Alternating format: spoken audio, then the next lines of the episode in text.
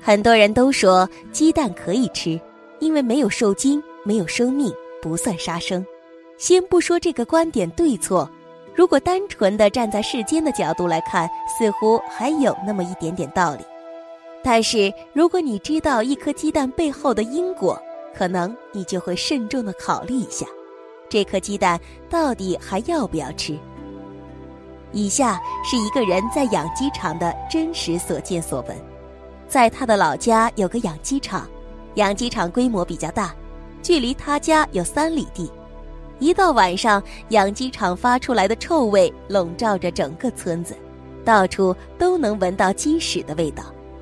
养鸡场要孵化小鸡，孵化后他们要挑挑选选，挑什么呢？挑小公鸡，因为公鸡没有用啊，长大后又不能生蛋，留着它干什么呢？那不能生蛋的小公鸡应该怎么办呢？答案就是直接喂鱼。养鸡场里有一个大鱼池，里面养了很多埃及唐狮鱼。这种鱼生命力顽强，在污水沟重金属排放处，甚至粪坑里也能生存，而且长得非常大，长度可以达到一米，再大一些就不止一米了。它像鲶鱼，但又不是鲶鱼。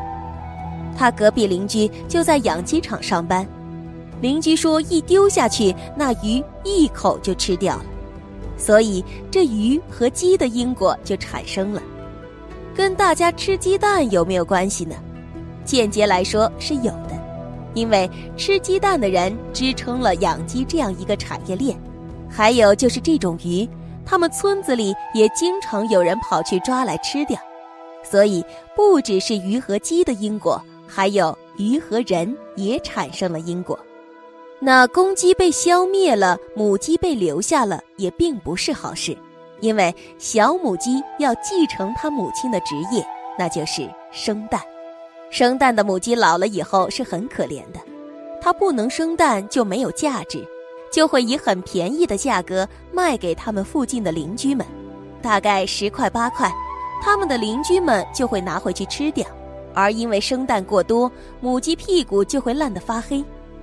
再者，养鸡场有没有给母鸡喂催蛋的药呢？这也不太好说，因为没有亲眼所见。但按照一般散养的母鸡下十五个蛋左右就不生了的规律，如果按照这么少的产蛋率，老板肯定不高兴。毕竟产蛋是主要的收入来源，所以黑心老板大多都会放一些催蛋的药物。来令母鸡多产蛋，老板可以多卖一些，所以吃蛋的产业链也是助长杀生。我们只知道鸡蛋没有受精，没有生命，却不知它们的母亲母鸡又过着什么样的生活。同是母亲的女性更能够感同身受。人类生产会痛，那么它们生产时也会痛。我们正常家养鸡初产蛋时，蛋上便会带血。由此看来，最好不要吃鸡蛋，尤其是同为母亲的女性们，因为大家都是母亲。虽然是鸡和鸡蛋，但众生平等。你是母亲，她也是母亲。吃它的时候，女人问题可能也会多，比如妇科病。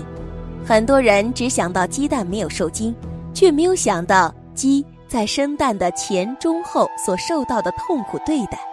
这些鸡呀是没有自由的，它们被关在一个非常狭小的笼子里，吃喝拉撒都在那里，地方狭小的动都动不了。有的肉鸡因为长期吃饲料，身体胖的把爪子都压变形了，动一下就痛得不行。很多鸡因为太痛苦，还会从笼子里跳出来把自己给摔死。虽说鸡是因为业力牵引而承受这样的痛苦。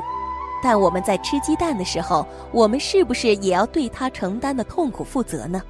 我们以后会不会也会受报变成鸡？错综复杂的因果规律，是时候该认真考虑了。其实，蜂蜜最好也不要吃。蜂蜜是夺人所爱，本来蜂蜜是人家蜜蜂为了养育自己的后代，我们人类怎好拿来吃？尤其是受戒的人们，就更不应该吃了。牛奶也是一样，以前牛自然产奶，一天几斤就是极限了。但现在的牛却不是这样的，用催乳的药去催，奶牛产奶到六斤就已经很疲倦了。但为了满足人类，它并不能休息。牛奶啊，并不是白色的，它其实是血淋淋的红色，因为它的背后也有一个产业链。还有，为了要产奶，奶牛必须要怀孕。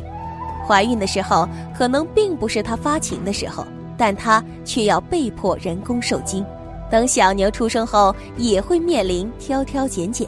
一个奶源只要有几个配种的公牛就可以了。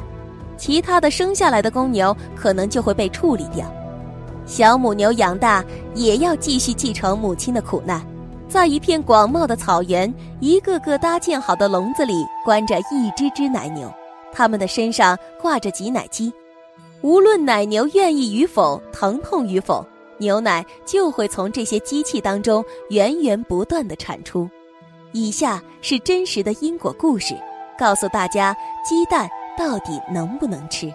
李师兄的母亲有一世是家庭妇女，家中养了一只大母鸡。大母鸡下蛋，他就一边吃蛋一边买蛋。结果下一世母鸡成了猎人，李师兄的母亲他和他的孩子就被称为猎人的母鸡。前一世吕母把人家母鸡的孩子卖掉，最后母鸡不下蛋也被卖了。下一世他就被人家王捕卖钱，因果报应真实不虚。从健康方面说，现在的母鸡都是被大棚笼子圈养的，都没有自由，很郁闷，所以下出的鸡蛋也都是充满怨气。吃了抑郁的母鸡下的蛋，可想而知，那就会导致自己不健康，心情抑郁。每个鸡棚里一望无际，大约养着十万只母鸡。但每只鸡的生存空间其实要小于一张 A4 纸。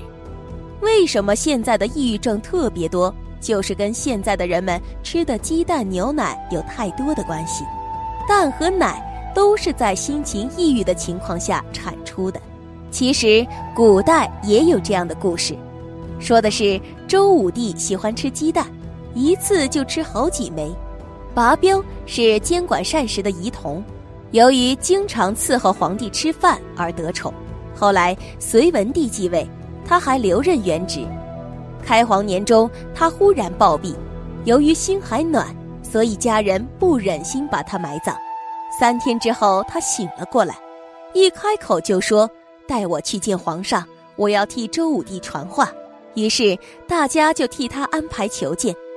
隋文帝就问他要传什么话，他说。暴死之后，我就听到有人叫我，我就跟着他到了一个大地穴的地方，那儿所有的路都是通入地穴的。我才走到穴口，遥见西方有一百多人骑马而来，他们护卫着一位好像国王的人。等到他们骑进穴口，一看才知道那人就是周武帝。于是我就向武帝礼拜。武帝说：“阎罗王传唤你来作证我的事。”你本身没有罪。讲完话，武帝就进学了。使者也带我进入学中，见到宫殿的大门。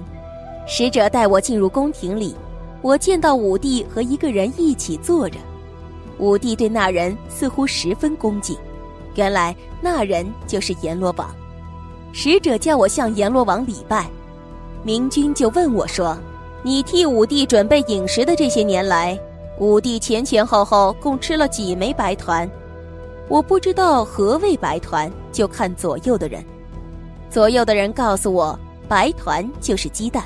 于是我就回答说，武帝经常吃白团，但是数目有多少，我从未去算过。明君就向武帝说，这个人没有算多少枚，所以我们要通通把他弄出来计算。武帝一听，不禁一脸凄惨之相。很不高兴地站了起来。